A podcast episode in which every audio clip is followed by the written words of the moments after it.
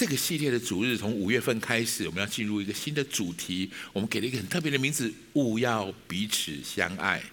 勿要彼此相爱，爱其实是一个非常重要的主题。但是，爱是什么？我们今天来谈这件事情。爱的本质是什么？爱到底是什么？这个主题经文里面告诉我们，耶稣回答就是人们的提问，最重要的诫命、最重要的律法是什么？耶稣其实只说了一个重要的字，那就是爱。爱神，爱人，爱自己。这是律法的总纲，这是律法当中让我们可以真实的。耶稣说，真正领受最重要的事情是这个：爱神、爱人、爱自己。保罗也告诉我们，爱非常重要。保罗的经文特别，我们人生有很多我们追寻的事情，我们生命当中有很多，也许才能，也许财富，也许你的功成名就，这些是我们追寻的。保罗并没有反对你要追寻这一切。但保罗说：“如果你追到了这一切，如果没有爱，就毫无益处。”他用很强烈的字眼，其实在描述没有爱，这一切都不算什么。我特别喜欢这个经文，而且我也觉得这个经文非常适合在我们今天的主日里面。一开始，我们好好一起来朗读。如果可以，我们来邀请你的弟兄姐妹，邀请各位弟兄姐妹跟我一起来读这个经文，好吗？来，请。我若能说万人的方言，并天使的话语，却没有爱，我就成了鸣的锣，响的拔一般。我若有先知讲道之能，也明白各样的奥秘、各样的知识，而且有全备的信，叫我能够移山，却没有爱，我就算不得什么。我若将所有的周济穷人，周济穷人又叫舍身叫叫人焚烧，却没有爱。仍然与我无异。各位弟兄姐妹们，就是我周济穷人，表示我很富有了，我可以把我富有的给给别人。但是如果一旦没有爱，所以保罗在强调一件事情。当然，这哥林多前书的十三章在描述这个非常重要的事：爱很重要。请你跟旁边说这句话：爱很重要。你的爱很重要，你在。所在每个教会，你来到教会当中，其实我们最常谈的就是爱。爱这件事非常非常的重要，但是重点就是，我们知道爱很重要，但是到底要怎么爱？有些时候我爱不下去怎么办？或是有些时候我已经这么爱了，他还是感觉不到我的爱怎么办？爱到底是什么？爱有公式吗？有没有哪件事我做到了以后，我就是爱了，就有爱这件事了？爱很广泛，但是我们也很容易把爱定在一个很狭隘的界限里面。如果我问你，爱有公式吗？你会想到哪个公式？很好，你跟我想的一样，爱是恒久忍耐。对，各位，爱真的就只是恒久忍耐吗？一直忍耐吗？我常常要证婚的时候，我要跟。跟那个证婚的新郎新娘说：“啊，爱是恒久忍耐。”他们两个人点点头啊。那些已经结婚的人也很沉默的、会心一笑的点点头。嗯，害旁边那些还没结婚的都摇头。他们觉得太可怕了。如果婚姻就是一直忍耐的状态的话，那还得了？很多人不敢结婚，因为他很担心一直忍耐。我跟你说，这就是我们碰到的问题。我们很容易把爱当成是一种，就是爱看得很狭隘，或者说爱有一个这样的限制。那我告诉你，婚姻是很美好的，是很甜美的。爱是恒久忍耐，帮助我们进入完整的婚姻当中当中。但是婚姻不是恒久忍耐的状态，不，不是。婚姻是很甜美的，是吗？那些结过婚的人，你同意我的观点，挥挥手好吗？你怎么不挥手？你要敢不？他不敢，我对不对？好大的胆子没挥手，是很好。我但是我我实在说实在说，这是很真实的事情。婚姻是很甜美的，当然包含凡事忍耐，当然包含，但是它不是都在忍耐的状态里面。这就是我们对爱的了解和对爱怎么样只有片面的了解，其实带来很不容易的很大的伤害。我举个例子来谈，什么是太阳？我们都知道太阳是什么。但是假设举个例子来说，我们想跟一个不知道太阳是什么的人告诉他什么是太阳，我们会形容太阳有光。我们会形容太阳有热，太阳是光，太阳是热。但是如果我错误的把我卧室里的日光灯当成太阳，各位，他会领受一个结果，就是他不知道什么叫白天，什么叫晚上，他不知道什么叫做日子，他没办法计放计算日子，就没有日子的更迭，就没有四季巡回应该有的人生应该有的状态。你了解我要表达的吗？如果你只把太阳定义成某一个专注的东西，其他不是，你们有一个全面比较正确的了解。就譬如说，太阳有热，可是如果你把那个熊熊燃烧的火焰当成是太阳，那么你靠近它的时候，你会烧伤。我想说的事情是这样，就是当我们有错误的认知的时候，就会失去它的价值。爱更是如此，爱。特别是如此，当你认识错误了，你在这个事情上面没有正确的认识的时候，你很容易就会落到那个陷阱当中。所以，如果你只认为爱是恒久忍耐，我只有如果你的忍耐是毫无节制的，允许对方予取予求的任任凭在你生命当中的这种作为践踏，那么你的忍耐可能不能算是爱。所以，我想，但也许我们这么认为，就是我们应该这样想一想，那到底爱是什么？我告诉你，爱最重要的一个原则，最重要的法则，是我今天给你的第一个标题。你得先认清楚一件事情：这个爱是从神而来的。这个爱是从神而来的这件事，这是一个观念，这是一个法则，一个真理。更重要的是，这是一个启示，这不是我们可以研究出来、发现出来的。这件事，爱是从神而来这件事。这是圣经为什么会留在我们手上最重要的原因。圣经传递在我们手上很重要的一件事情，在告诉我们爱是什么。我喜欢有这样的比喻，就是圣经如果你要用一个字总结，那个字就是爱。那他要谈从圣经里面谈这件事的时候，有一个非常重要的法则：爱是从神而来的。有一个使徒叫约翰，我们通常称他为爱的使徒。特别在约翰一二三书里面，他有关于许多关于爱的这种描述，看看他怎么说的。我相信这是约翰受感而出，把这个话记录下来，让后世我们需要认识神的神的爱的人很清楚，先知道这个最重要的法则。我们一起读好吗？来，因为爱是从神来的，因为神就是爱，因为神就是爱。不是说神有爱，也不是说神创造了爱，因为神就是爱。今天我想用一个一个呃另外一个角度，我们好好来谈这件事情。爱如果是从神而来的，我们怎么面对这个真理？第一，你要先弄清楚一件事：我们可以爱，是因为神先爱我们，我们先领受了这个爱，所以我们能够把这个爱给出去。我们领受这个爱了，我们可以开始得到这个爱在我们生命当中的祝福。我说领受这个爱，不一定你已经知道你领受的爱，你不一定有感觉这件事情。各位，我很清楚的会，我可以这样做见证。我我我三十多岁我才信耶稣，可是我很清楚知道，我打出生的时候，耶稣就爱我了。我只是后来才发现的。所以我要说，神先爱我们，请你把那个先圈起来。如果你还不是这么清楚。你觉得我还是感受不到？我觉得我不知道上帝有没有真的，上帝怎么爱我？如果你有这方面的疑惑的话，我让我自入是置入性行销一下啊。我们正在办一万哦，正在办一万的这种一万一 two 一 three 的特会，一万会引带领你去遇见神，一万会带领你跟神领受到我是被爱的。我请你知道，你知道你是被爱的，跟不知道你的生命会有很大的差别。你会有天翻地覆的不同。如果你知道你是被爱的，我们回到这个经文里面来，我们爱是因为神先爱我们了。如果你不是那么清楚这个事情，到我就是这件事情怎么在我生命当中，怎怎么看到神先爱我们呢？我想我从这个方向来跟你谈这件事情，也许我们更容易可以体会。你一定听过这句话对吗？养儿方知父母恩。我们我们总是要就是。已经有了孩子以后，在照顾孩子那种紧张忐忑的心情，那种爱，你更能够体会父母亲对你的爱。我一直有一个很很特别的印象，我我应该那个时候是四五岁左右，你知道我这个体型是从小就这样子的，我从小就是一个白白胖胖的小子。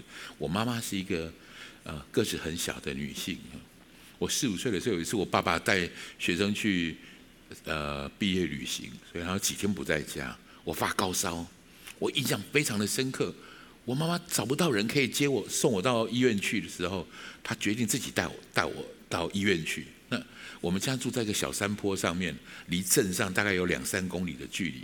她把这个胖小子，其实他已经有点背不动我了。他把那个背我妹妹的那个背巾拿来绑在她身上，其实她把我架着绑在她背上，咚咚咚咚咚，一步一步的这样两三公里走到镇上去，看完医生，再咚咚咚咚咚咚把我带回来。我那时候心里觉得妈妈好伟大哦。妈妈好辛苦哦，可是直到我有了孩子，我带着我的孩子在台中市，就是我怕半夜发高烧，要找一个急诊室，找得像热锅上的蚂蚁的时候，我更能够体会到妈妈那个不只是辛苦，不只是伟大，妈妈对我那种感觉就是爱，而且很重要的一件事情是，我知道我是这样被爱过的，我这样是这样被爱过的，我现在在爱我的孩子的时候。我更能够体会那种感觉，你了解我要说的吗？我们都知道神仙爱我们，如果你可以先去对那些你不是那么容易爱的人，你愿意把这样的爱倾倒到他身上，也许你就能够体会到神在你身上的爱是多么的特别。神是用什么方式在爱你？我常到我在教会当中常常会发现一些人，我特别爱他们。这些人是陪着太太来的，或是陪着追着女朋友到教会来的。通常他们会坐在这里是交换条件，你说我陪你，你要陪我去钓鱼，然后我就陪你到教会去。我是这样被带来的。我太太会，我要找她去钓鱼，我觉得钓鱼很好玩，她觉得钓鱼很痛苦，那我们就彼此让退一步啊，我痛苦一次，你也痛苦一次。所以钓鱼是他痛苦的时候，但是来到教会坐在那里，那是我痛苦的时候。但是这是代价，我要换给他了。所以这种人来到教会里面，他身上脸上会写得很清楚：离我远一点。他不是，他不是到这里来找神的，他是来付代价的。我告诉你，神要我特别爱这些人，我也确实爱特别爱这些人。我认识很多这样的人啊，我我在他们身上看到上帝是怎么样爱我的。就是有那一群人这样爱我，怎么爱我？凡是包容，凡是相信，凡是盼望，凡是忍耐。所以今天我可以变成这样的我，因为我领受了这样的爱，我何等乐意继续可以把这样的爱付出出去。弟兄姐妹们，我们可以爱，很重要一件事情是我们预备去爱了，我们就可以领受到上帝对我们生命当中对我们这样的爱何等的伟大。所以。呃，这件事，我觉得对我们来说非常的特别也重要。那么接下来，我想跟大家谈关于神爱是从神而来的这件事。我认为最重要的一个法则，原本的重要的意义是这件事。我们刚才读了主题经文，这个经文我们都很熟悉了。今天我请你带你，也许不是那么注意的那两个字，叫其次。也就是说。其实耶稣在告诉这些人的意思是：你要先爱神，再爱人，就是把爱神放在首位。这是我今天要论述最重要的重点。请你仔细听我说，神其实要求我们，与其说要求，更应该说神在训练我们。神的所有的法则，其实都在带领我们走在对的路程上面。这个爱，神有一个非常重要的法则，一个重要的方法，要把爱神。放在首位，要把爱神放在生命当中的第一个这样的位置里面。圣经里面有几次这样教导我，请你知道，神是这样要求我们，神这样训练我们的。耶稣在复活十字架上复呃呃死而复活之后，去找了彼得。那时候彼得跑到加利利湖去打鱼了。耶稣碰到他的时候，跟耶跟彼得说了三次：“你爱我吗？你爱我吗？你爱我吗？”各位都记得这个经历对吗？就非常重要，圣经里面很典型的一个故事。但是我告诉你一个很重要的细节：耶稣在问他，第一次问他说：“彼得，你爱我吗？”耶稣说的是：“你爱我比这些更深吗？”神会要求我们爱他更多。我讲清楚一点：耶稣要求我们爱他比爱世上其他的关系更多。这个是爱是从神而来最重要的一个法则，但这是不容易做到的事情，就说我刚信耶稣的时候，我觉得这个经文对我来说是很大的困扰，是一个很大的困难。请注意好，这是耶稣说的话。我们来读一下好不好？来，请。人到我这里来，若不爱我胜过爱自己的父母、妻子、儿女、弟兄、姐妹和自己的性命，就不能做我的门徒。不能爱我胜过，意思刚开始的和合本的版本，我读的时候是恨，这听起来很很很很难。我爱耶稣，我竟然要恨这些人。哦，后来新一新的和合本的版本，把它改成。我觉得更符合原来耶稣讲的这样的意义。不爱我胜过爱，也就是，请你跟旁边说，爱是有次序的。爱是有次序。请你在认识爱之前，一定要弄清楚这件事。爱有次序，你知道爱有次序，你就不会让一些错误的次序来干扰你。爱的更多、更深的意思，不是衡量多寡跟深浅，不是谁花的时间比较多。爱你无法去测度，没办法去量出来的。但是。这句话有一个很重要的法则，也就是在你面临选择的时候，你要侍奉谁，你要选择谁，你把谁放在首位，这件事是耶稣指的。你要爱我更深，你爱我有比这些更深吗？自己耶稣自己跟彼得就有一个很重、很特别的的这个经历的比喻。耶稣告诉彼得说：“我要上十字架去了，我要到耶路撒冷去受呃祭司还有这个文士许多的苦。我在那边要受很多的苦，要被钉在十字架上。”那个彼得跟他说：“夫子，千万不要去，这个事一定不会临到你。拉比，你是好人，不必那么傻，到耶路撒冷去犯这样的错误。”彼得其实是爱耶稣，告诉他：“请你不要这样去犯难。”你知道耶稣怎么回答他？耶稣很少用这种口气跟彼得说话。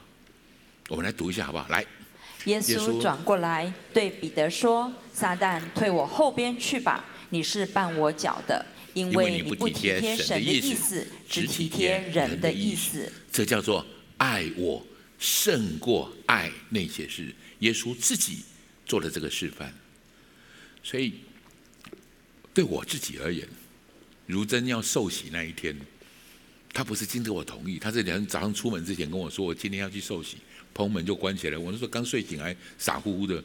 我一直觉得很奇怪，这这是如人从来没有，就是他他通常很尊重我。我很难想象，在他的生命当中有比我更重要的人。我很难想象，我也没有办法接受。但是很感谢主，他做了这件事，让耶稣去先爱耶稣，帮助如真可以更爱我。这件事也影响了我以后可以更爱他，让耶稣掌权。你就会发现，你可以爱到更正确的次序，可以爱得更深。今天的呃奉呃，对不起，今天的那个见证影片，其实也是这样的事。两个夫妻已经有点不容易、呃，这是很棒的一个一个见证。其实这也是很典型的见证。神进来的，让神站在那个最高的位置上，他就会把次序排对来。我喜欢 C.S. 路易斯的方方式，他描述这件事，我觉得非常精准，非常清楚。我读给你听，我引用他的话读给你听。当我们学习爱神，比爱我最爱的人还多，我便可以更爱我最爱的人。一旦我为了爱我最爱的人而牺牲神，我会连我最爱的人都无法爱了。优先的事情先做，不会排挤，反而能成全次要的事。C.S. 路易斯的话。我觉得他的话都很值得我们咀嚼，好好想一想。我可以给你做这个见证，我跟汝真的关系就是如此。我也可以跟你做见证，我许多认识的弟兄姐妹的关系是如此。所以，亲爱的弟兄姐妹们、来宾朋友们，爱有一个最重要的法则：先爱神，爱神放在第一位，你就会领受那个对的次序，你就不会在爱中有许多的这种啊。攻击，或是很多爱爱里面要碰到的这种困难跟难过，我觉得这是一个非常重要的法则。第二件事情，爱其实是一种决定。爱，我们常常觉得爱是一种感觉，所以以至于有了那种感觉的时候，我要跟你，我想说的事情是，感觉你没办法掌控，你没办法决感感觉你没办法掌控，但是爱如果是一种决定，决定你可以选择。感觉跟决定是完全两回事。我应该举个例子来告诉你，比如说有一棵树，上面有一颗很甜美的果子，看来悦人耳目，看了我就很有吸引力，有那个果子对我很有吸引力。请注意哈，果子对我有吸引力，这是你无法感觉，没呃，对不起，这是你无法掌握的，这是自然发生的，你没有办法控制，吸引力是会自己产生的，你无法控制它对你有吸引力，但是你可以决定，你可以做的决定是你要不要伸手去把这个果子摘下来，这个叫做决定，这才是爱的动作，爱其实比较多的是决定，你打算决定做什么事，那个才叫做爱。突然来的感觉，那不能叫爱。很多人很容易把这两个东西弄混了、弄错了，觉得那种感觉是突然铺天盖地的爱对我扑向我而来。这种话其实很危险，我无法自拔的爱上他。我要，请你知道，这种事很危险。爱、吸引力跟情欲的感觉都是无法控制的，但是吸引力跟情欲都不是爱。不要误解了这件事情。我们知道爱很重要，我们刚一直谈爱很重要。但如果你把吸引力跟情欲当成是爱，你会觉得吸引力跟情欲很重要，那就造成非常大的错误。所以我要说的东西是这个：他们可以带来爱，但他们不是爱，因为爱除了感觉之外，比较多的是决定。如果你够老练，如果你已经。也爱的自在过，你会知道爱其实是一种决定。我决定要这么做。有一个姐妹做一个很特别的见证，一个职业妇女啊，很成功的职业妇女。那一整天她非常非常的累啊，她先生在家里，就是那一段时间她在家里带小孩，带着带孩子，然后她开车整天非常累，开车回家都要一个多小时。他在车上就默默的决定，我等他回到家里把鞋子踢掉，我要立刻去冲到浴室去，然后我要躺在我的床上。他晚上什么事都不做，他只想躺下来好好休息。这是他在车上做的这种这个决定。当他等到家里，带到家里面去的时候，发现家里气氛怪怪的，连灯都是黑的。然后他把门打开，爸爸跟两个小朋友站在那个地方啊，surprise！他吓一跳。爸爸跟他那个，她丈夫跟他说：“我们决定了，今天要带你到外面去吃饭。我们找到一家很好的餐厅，我已经研究它两个礼拜了。然后它里面有哪些菜，哪些菜，哪些菜，讲得很高兴。然后小朋友一直在旁边一直拍手，一直拍手，一直拍手。他说，就这感觉来说，他一点 surprise 都没有。就这感觉来说，最想去的地方是楼上那张床。就这感觉来说，但是就这。”意志的决定来说，他知道他该做什么，所以他用很强大的意志做了一个不容易的决定，跟他们说：“给我五分钟，我去换衣服。”所以当他上了车之后，这时候他一点感觉都没有，但他选择了这个行动。当他上了车啊，他们开始那种笑啊，就是那个晚上点了很一些很多很多的很多的食物，然后这一家人，他说他其实光上了车。那个感觉就回来了，那个感觉就对了。如果你要让他说，如果我要用感觉去行事，这件事一定不会发生。但是如果我用行动产生感觉，这件事确实发生了。所以我要给你一个结论，这是我要给你很重要的建议：也要让行动转化成为感觉，永远都比让感觉转化成为行动来得更有果效。非常重，特别关于爱这件事。所以，我们常常觉得，哦，我就爱不下去啊，我就没有感觉，我没有感觉，我现在应该要这么做。但是，爱，如果你知道它是一种决定的话，也许你就更能够熟练的的操作，更熟练的去做这些关于爱的行为、爱的想法跟爱的语言这些事物。所以，弟兄姐妹们，这是一个很重要的法则，爱是一种决定。让我举几个两个经文来告诉你，来提醒你。第一个，耶稣怎么定义我们爱他？你知道耶稣怎么知道你爱他？我们说我很爱主，主耶稣我很爱你。耶稣说你爱我，爱我的表现是什么？我带你读一下这个经文好不好？来，有了我的命令有遵守的，这人就是爱我的。爱我的必蒙我父爱他，我也要爱他，并且要向他显现。这是我要。这上面，请你在你的周报上面的经文里面，把那个“又遵守”的“遵守”两个字圈起来，然后把这两个字拉到上面去，叫做“爱是决定”。拿在一起，你去去想一想这件事，遵守。有了法，我的命令又遵守了，这就是你意志的决定。我决定要怎么做。我很恭喜你今天来到这个地方。耶稣告诉我们，不要停止聚会，我们要到他面前来敬拜他。你已经做到了，你遵守。如果你是因着耶稣的这样的命令，耶稣这样的的呃命令遵守，他来到这里，我要恭喜你。耶稣知道你是爱他的。我的意思是，耶稣怎么判断我们知不我我们是不是爱他？很重要的一件事情，有了命令又遵守的，所以你可以看得出来。我举这个例子最重要的目最重要的目的是要告诉你，爱不只是感觉，更重要的是那种决定，是我的选择。对人是对神是如此。对人也是如此。我们终于要来读这段经文。这个经文是大家非常熟悉的、很普遍的这样的一个经文，对吗？爱是恒久忍耐，请你不要停在第一句话哦。如果停在第一句话，你会觉得爱是一个很愁苦的事情，很无奈的事情。但是我有两件事情在读，在进入读这个经文的时候，我有两件事要提醒大家。第一个，我猜你也会跟我一样很讶异的发现，保罗在谈的爱是什么？爱是什么？这些事。全部指的都是意志的决定，意志的选择。我在心意里面做出这样的决定。你知道，忍耐是一种决定。你说这是我要忍耐，这是忍耐是一种决定。恩慈也是一种决定。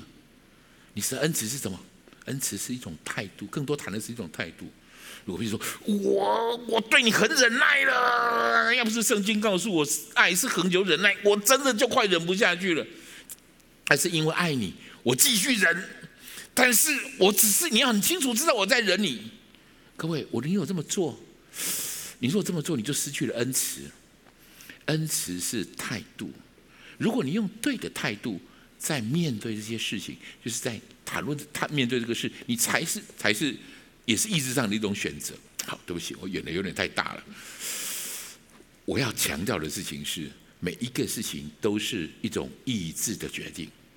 好，第二个提醒，第二个提醒，我想请你知道这件事：我们可以这样的方式去爱人，是因为神就是用这个方式爱我们。我们能爱人，是因为神对我们就是恒久忍耐，又有恩慈。神对我们就是不喜欢不义。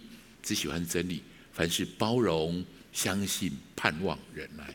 正是因为如此，我今天才可以这样子跟随耶稣。所以我请你知道这两件事：神就是用这种爱爱我们，所以神要我们用这个爱去爱别人。OK，了了了，有了这两件一个提醒，我要带着大家好好来读一下这个经文，细细咀嚼一下，每一个都是一种意志的选择啊，每一个都是我们被曾经被这样爱过的方式。我们一起来读好吗？来。爱是恒久忍耐，又有恩慈；爱是不嫉妒；爱是不自夸，不张狂，不做害羞的事，不求自己的益处，不轻易发怒，不计算人的恶，不喜欢不义，只喜欢真理。凡事包容，凡事相信，凡事盼望，凡事忍耐。爱是永不止息。保罗说：“爱是永不止息的。”他特别后面强调，如今长存的有信、有望、有爱，最大的是爱。所以弟兄姐妹们，你的爱，你对神的爱，你对人的爱，都是有价值的，它是永不止息的。第三点，我要给你的标题叫“爱是行动”。前面我们谈到，它是一种决定，那决定完，它会产生行动。所以我先中断在这个地方一下，我想这样说。在整个五月份，我们都在谈爱这个主题。我能不能请你开始规划设计一个爱的行动？对你而言，这是一个爱的行动。哪一个人他特别需要你这种爱的行动？计划一下，也许在你的小组里面分享，在你的小组里面参考。然后我们可以彼此提醒，也把别人的点子可以拿成我的点子。譬如即将来的母亲节，或是当然有很多其他的人，你想到了，你觉得用什么样的方式让这个爱成为一种行动？因为我们刚才谈的爱的使徒约翰，他这样提醒我们：爱不要只在口语上面。我们读这个经文好了，来，小子们呐、啊，我们相爱不要只在言语和舌头上，总要在行为和诚实上。总要在行为上面。让我举几个例子来说：当你需要照顾一个生病的家人的时候，你不会喜欢这样做的，但是他们这是他们需要的。所以在他们生病的时候，你会在爱心当中采取行动，你会给予他们他们所需要的，而不是你自己喜欢的。这就是爱。爱是一种行动，这个爱帮助我们，就是爱不是按照我喜欢的，按照你需要的，我愿意这样付出。当你晚上回到家里人的时候，你可能跟其他人一样都很疲惫，但是你选择在爱心当中帮忙做家事，这不是因为你喜欢这么做，而是因为爱的缘故，你愿意采取爱的行动。各位弟兄姐妹、来宾朋友们，这就是爱。爱不是我们想象的那么那么困难或者那么艰深，爱其实往往也是一种态度。当你耐心的期待一个令人呃呃对待一个令人烦躁的人，也许你身体的每一个细胞都想要好好的讥讽他，但是你选择用慈爱、礼貌与爱来回应他，那么你不是在给予他他配得的，你是在给予他他需要的，这就是爱。这些是爱的行动，爱需要行动，它没有那么难。但是他真的需要的是，不是在口语上面你要做这个决定，你在心思意念里面做这个决定，然后你让他带出你做的行动，而这些行动是你做得到的。我再说一次，这些行动是你做得了的。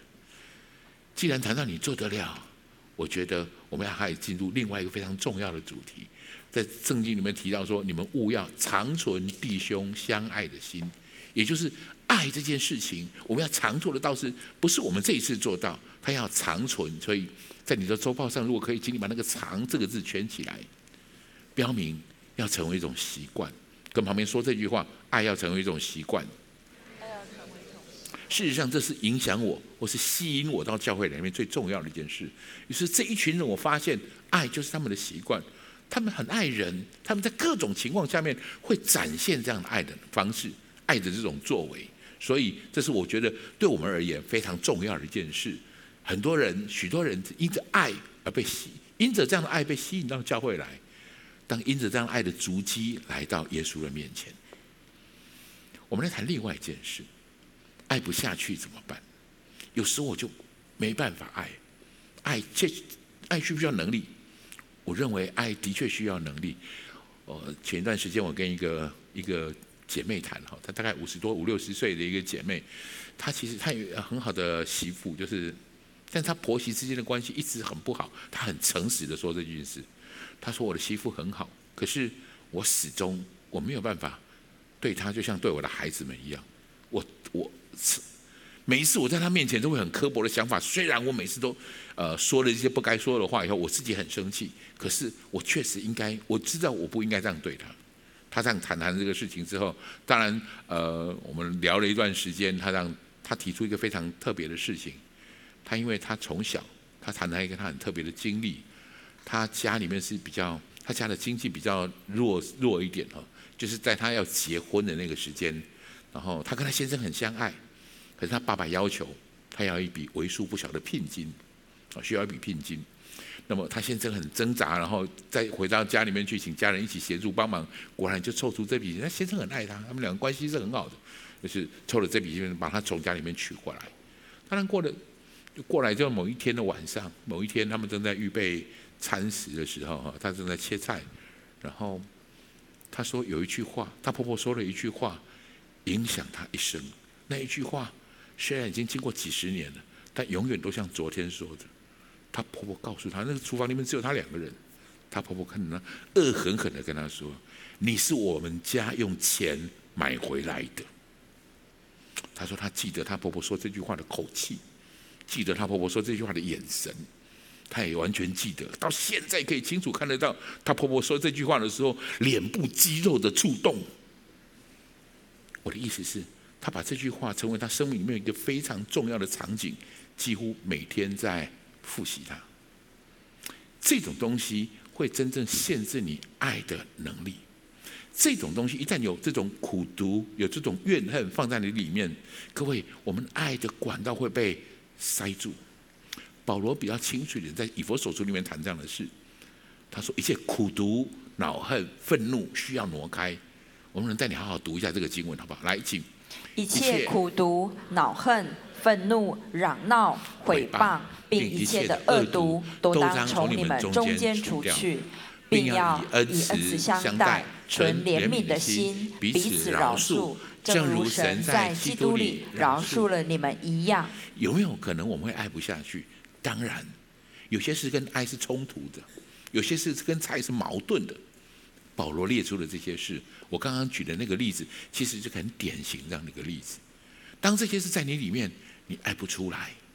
所以，当你发现弟兄姐妹们，当你发现有某些人，你怎么觉得他怎么一点爱心都没有？请你带着更怜悯的心去看待这件事。每个人都有爱，每个人都期待把这样的爱可以展现出来。但是，的确有些人那个爱被塞住了，被很多事情挡住了。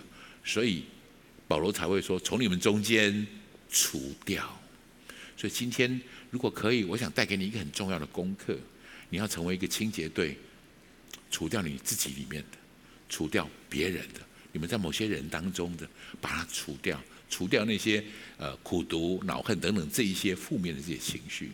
你需要带领他去做这个饶恕。让我提醒你，如果你不饶恕，其实是很严重的。如果你不饶恕，就是刚才那个姐妹的例子，你这个伤害就会持续不断的伤害你。他没有真正说出来，但是这个伤害一直在他里面。他已经跟他和平共存了几十年了，他已经感觉不到原来他在他生命里面有一个这么大的位置了。但是他可以看得出来，就是这件事他的生命当中一直在被他摆布。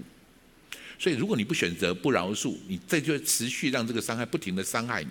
我请你知道，这是他自己做这个决定，他做的这个决定让这个伤害持续了，伤伤害他，这不是他婆婆做的决定。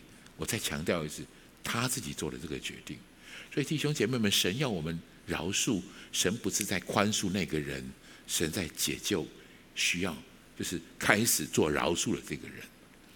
如果你不饶恕，这个事情会成为你的武器。会成为你抵挡的武器。他的先生其实很爱他，他们关系其实应该很好。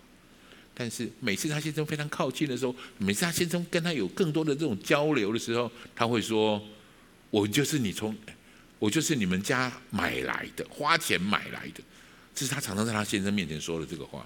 他先生只要听到这句话，他知道他妈妈不应该说这个话，所以每次说了这个话以后，他就闭嘴，就停住。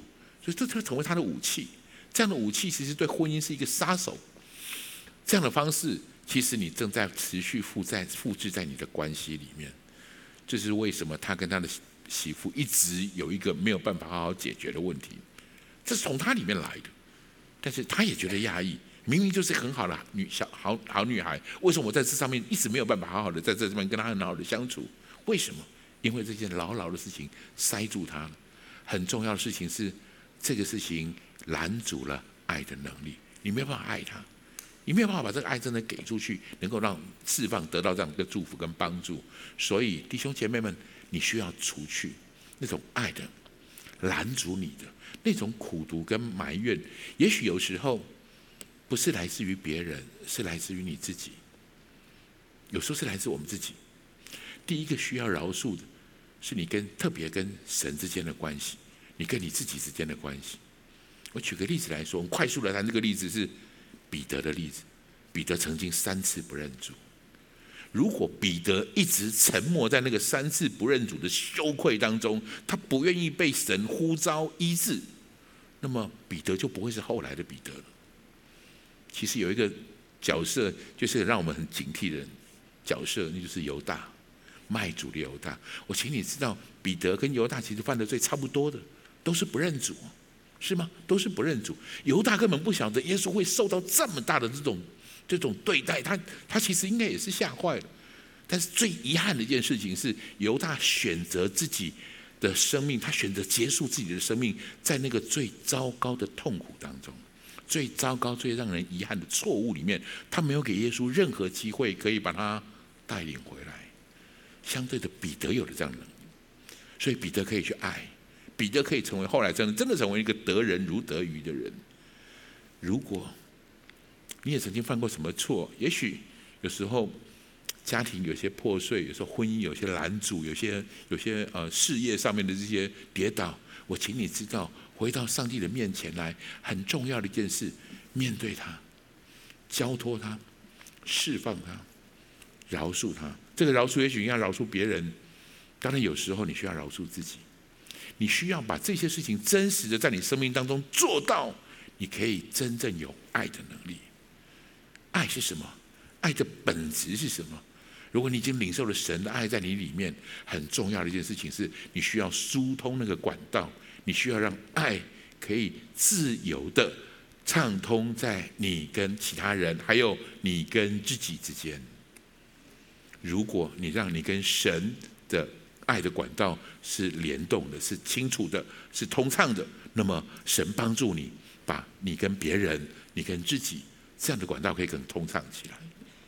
所以今天最后一个经文，我想用这个经文来来鼓励大家，也还来好好邀请大家好好想一下这件事。每一个人其实都有爱在我们里面，但是这个爱有没有根基，会决定我们爱的品质。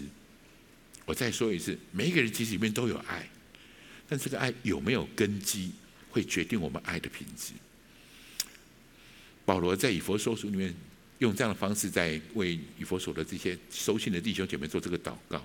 他说：“求主帮助你们，基督因你们的信而在你们心里居住。”请注意哈，基督因为信住在我们心里面，这成为我们可以有爱心的根基。这样子一来，我们可以彼此相爱，我们可以爱别人，我们可以爱自己，当然我们可以爱神。所以这是一个非常重要的事，让神在你生命里面有一个位置。我带你一起读这个经文好吗？来。愿基督因你们的信而在你们心里居住，叫你们的爱心有根有基，能以和众圣徒一同明白基督的爱是何等长阔高深，并知道这爱是过于人所能测度的，便叫神一切所充满的充满了你们。弟兄姐妹，我要为你祷告，我也祝福你，你在一生当中让神的爱在你，让神的位置因着信，让神的位置在你心里面。也是让你的爱有根有基，保持那个管道的畅通。所有一切拦阻的，你可以清楚的知道哪些东西应该去掉，让你成为一个祝福的管道，让爱可以在你自由自在的在你生命当中的每一个层面永留。这是神呼召我们，这是神鼓励我们的，让我们在这里面得到一个美好的这样的祝福。接下来的几个礼拜，我们会专注在这个事情上面，我们好好来谈爱到底是什么，爱应该。如何来操作？愿神大大的祝福大家。我们一起低头来祷告。天父，谢谢你让我们在这里一起领受这个爱的本质的讯息。祝福我们在场的每一位弟兄姐妹、每一位来宾朋友，可以真实的领受那个最大的祝福，让爱神成为我们生命当中的首位，以至于把神的位置放对了，我们就可以把其他我们深爱的人。摆在对的位置上。我今天在预备这个讯息的时候，我觉得神特别特别的要我好好强调了这件事：次序。当你把对的次序摆上的时候，你不会消减其他你应该爱的人，你反而会加添这些人在你生命当中你的爱的层次和爱的果效。所以，我觉得今天神在呼召你。好不好？在你的心生命当中，把爱神当成首位，把爱神这件事成为你生命当中最重要的的一个祝福。试着在短时间来看，有些事可能会有一些争执，有些事可能有一点点矛盾。就像我刚刚给你举例的，如真要去受洗的时候，这的确对我来讲是一个很大的震撼。但是神掌权在这件事情上，让我们的爱。可以真实的有根有基，所以我觉得弟兄姐妹们，你会领受这个祝福。这是我觉得神今天要带给你一个非常重要的一个祝福，让神神的爱在你的生命里占首位。另外，我还有一个很重要的领受，所以在我们当中的许多人，我觉得你也许信主很多年了，也许你也很熟悉如何在教会里面崇拜，如何服侍。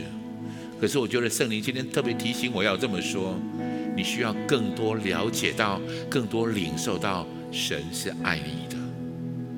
所以有些人你觉得也许觉得孤单，也许你会觉得无助，因为你太少领受，太少接受到那个被爱的感觉。一旦你知道你是被爱的，是深深被爱的，是那个神眼中的瞳人，是神手掌上的宝贝。你知道这件事，跟不知道这件事，你的生命当中有很大的差距，有很大的差别。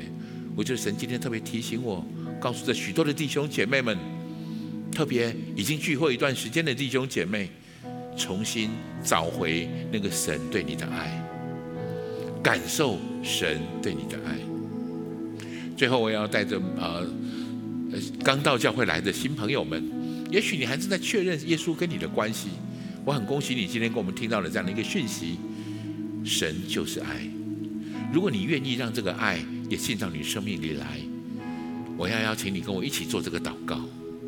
亲爱的主耶稣，亲爱的主耶稣，谢谢你让我认识你，谢谢你让我认识你。现在我要打开我的心，现在我要打开我的心，邀请你到我的心中来，邀请你到我的心中来，成为我生命的救主，成为我生命的救主，成为我的主宰，成为我的主宰。请你原谅我的过犯，请你原谅我的过犯，带领我前方的道路，带领我前方的道路，走在你恩典的旨意中，走在你恩典的旨意中，让我领受你的爱。让我领受你的爱，也可以给出属于你的爱，也可以给出属于你的爱。谢谢耶稣，谢谢耶稣。我这样的祷告，我这样的祷告，奉耶稣基督宝贵的圣名，奉耶稣基督宝贵的圣名。阿门，阿门。我恭喜你，如果跟我做了这个祷告，今天的回应诗歌，我特别挑了一首歌，我们好好来唱这首歌，让这首歌真的话语真的进到我们里面来。因为我今天最重要的一个讯息，神要我说的是，爱是从神而来的。你领受这件事，你就会把爱的位置，神的爱的位置摆在对的地方。你领受了这句话，你就知道你在神面前是怎么被看待的，好不好？弟兄姐妹们，预备好你的心，我们一起站起来，我们来唱这首极美好的诗歌。爱是从神而来，爱是从神而来。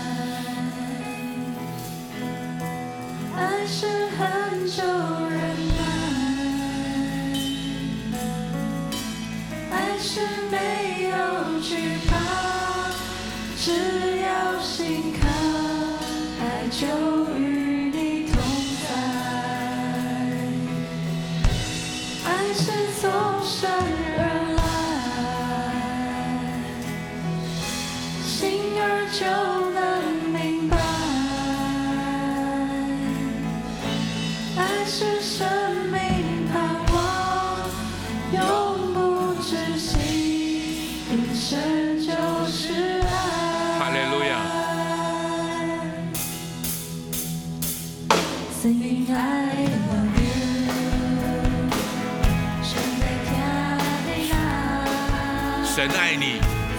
知道，神爱你，神先爱你。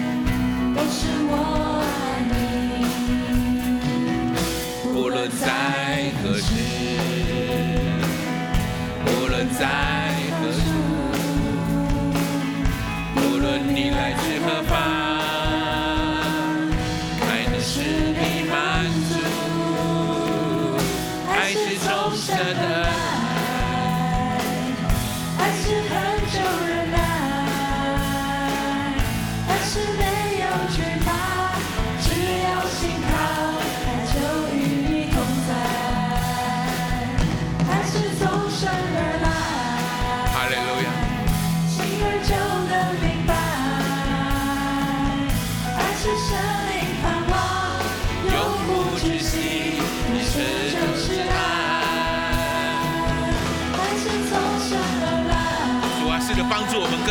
见，爱是从神而来，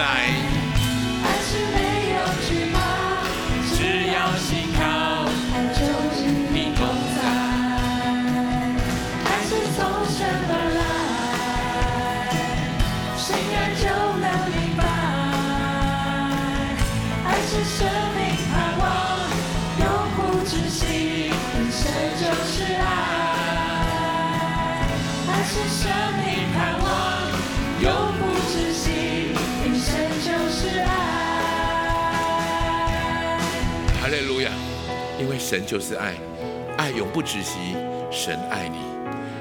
我们的爱，祝福我们在场的每一位弟兄姐妹，领受从神而来的爱。祝福我们每一位在场的弟兄姐妹，在线上一起聆听的弟兄姐妹们，我们可以一生享受神的爱，也付出属于神的爱。